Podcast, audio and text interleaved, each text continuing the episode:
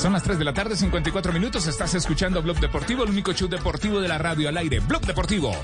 Bueno, eh, Juanjo, mm, ¿qué tal eh, terminaron actuando Fabra, Campuzano y Cardona eh, con Boca frente a Patronato?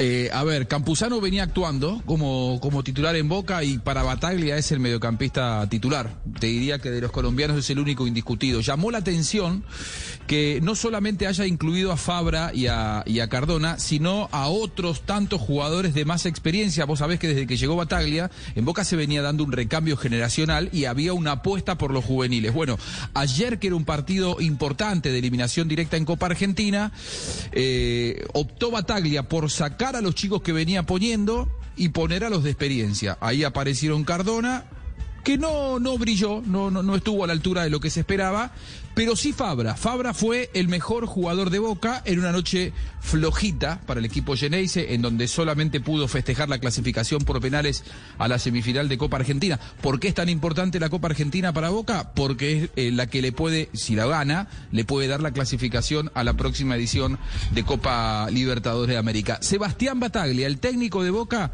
luego del partido habló de la inclusión de Fabra, de Cardona y de Campuzano. Con vos está claro que el que hace mérito juega. Fabra está jugando, Cardón está jugando. Por ahora Villa no volvió, pero esos dos están jugando. Como repito siempre, somos un grupo donde hay una, una muy buena mezcla entre chicos y grandes. Eh, eso es muy bueno. El que le ha tocado jugar eh, pudo rendir y hace que los grandes también se exijan y, traten de, de, hacerlo mejor adentro de la cancha porque tienen, tienen siempre atrás gente que lo viene empujando y lo viene exigiendo. Y creo que de esa manera se, eh, se compite sanamente por, por un lugar, por un puesto y hace crecer a todo, a todo el plantel. Entonces, esa es un poco la idea nuestra y tratamos de, tener eh, siempre las mejores opciones adentro de la cancha de acuerdo a lo que pensamos. Eso, eso, Juanjo, en, en cuanto a lo que pasó en la cancha, ¿ah? Es decir, por lo menos es un partido tregua. Si se puede ver de, de alguna manera eh, la presencia de los colombianos, aunque ya, aunque ya alguno ha, ha, mantenido ese ritmo y presencia en la formación titular, pero a la par eh, no le pierden mirada al tema, al tema Villa y, y Villa no juega, pero sigue siendo motor de análisis y de elogios en Argentina. Sí, por parte de, la prensa. A ver, mientras Boca ayer jugaba eh, su partido en Santiago del Estero, eh, Villa, junto con eh, otros futbolistas que están recuperándose, estuvieron trabajando en Ezeiza, se quedaron en Buenos Aires trabajando, está en pretemporada, está finalizando la pretemporada. La sanción para Villa, la sanción que le impuso el club, finaliza el último día de septiembre y el 3 de octubre, atención con este dato, el 3 de octubre se juega el Superclásico en el Monumental. Más de uno cree que de aquí a fin de mes podrían limarse las asperezas entre Villa y la dirigencia del club, principalmente con la dirigencia del club es con quien tiene diferencias, no tanto con sus compañeros del plantel. Y quizá alguno dice, ¿y si Villa después vuelve a jugar? Y esa es la resolución que toma Boca. Mientras tanto, la prensa en Argentina considera que Villa es uno de los jugadores más rápidos que hay en el planeta porque quise saber cómo estaba, porque también uno quiere preguntar cómo está desde lo anímico. Bueno, lo futbolístico, Villa es importantísimo para este sí, sí, sí, sí, Y de la, de, en cuanto a la velocidad y a la preparación claro. física, uno sabe que él en eso. De hecho, ayer te dio a conocer un listado de los jugadores más veloces del mundo. Entre los 20 más, más veloces del mundo está Villa. Claro. Claro, no, bueno, estoy hablando de la cuestión física, de esto que estoy hablando, de la preparación. Yo lo.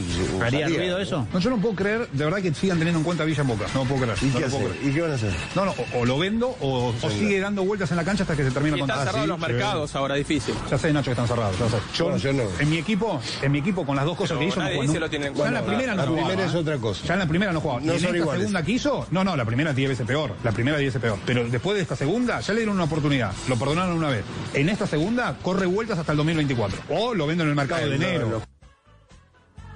No. Bueno, eh, eh, Hernán Pérez es el colega que hablaba recién, el Ajá. que era tan contundente contra Villa. Yo entiendo el, el enojo y la mala actitud que Villa pudo haber tenido. Ahora, ¿cómo vas a vender a un futbolista que no pones nunca? Y la, la- la decisión de no ponerlo nunca más, primero que hace que no lo puedas vender y segundo que se te vaya desvalorizando y termines perdiendo un capital. Es una decisión difícil. Por eso siempre digo que es muy distinta la situación de Villa con la de Cardona, porque Cardona en diciembre finaliza su contrato y Boca puede elegir si lo compra o no. El caso de Villa es diferente porque es un capital del club y el futbolista más cotizado que Boca tiene en su plantel. Qué es lástima, una decisión ¿ah? que creo yo todavía no la han tomado. Qué lástima, Castel, eh, estar hablando de Villa hace tanto tiempo Claro. Fuera del campo y en medio de tanta tanta polémica.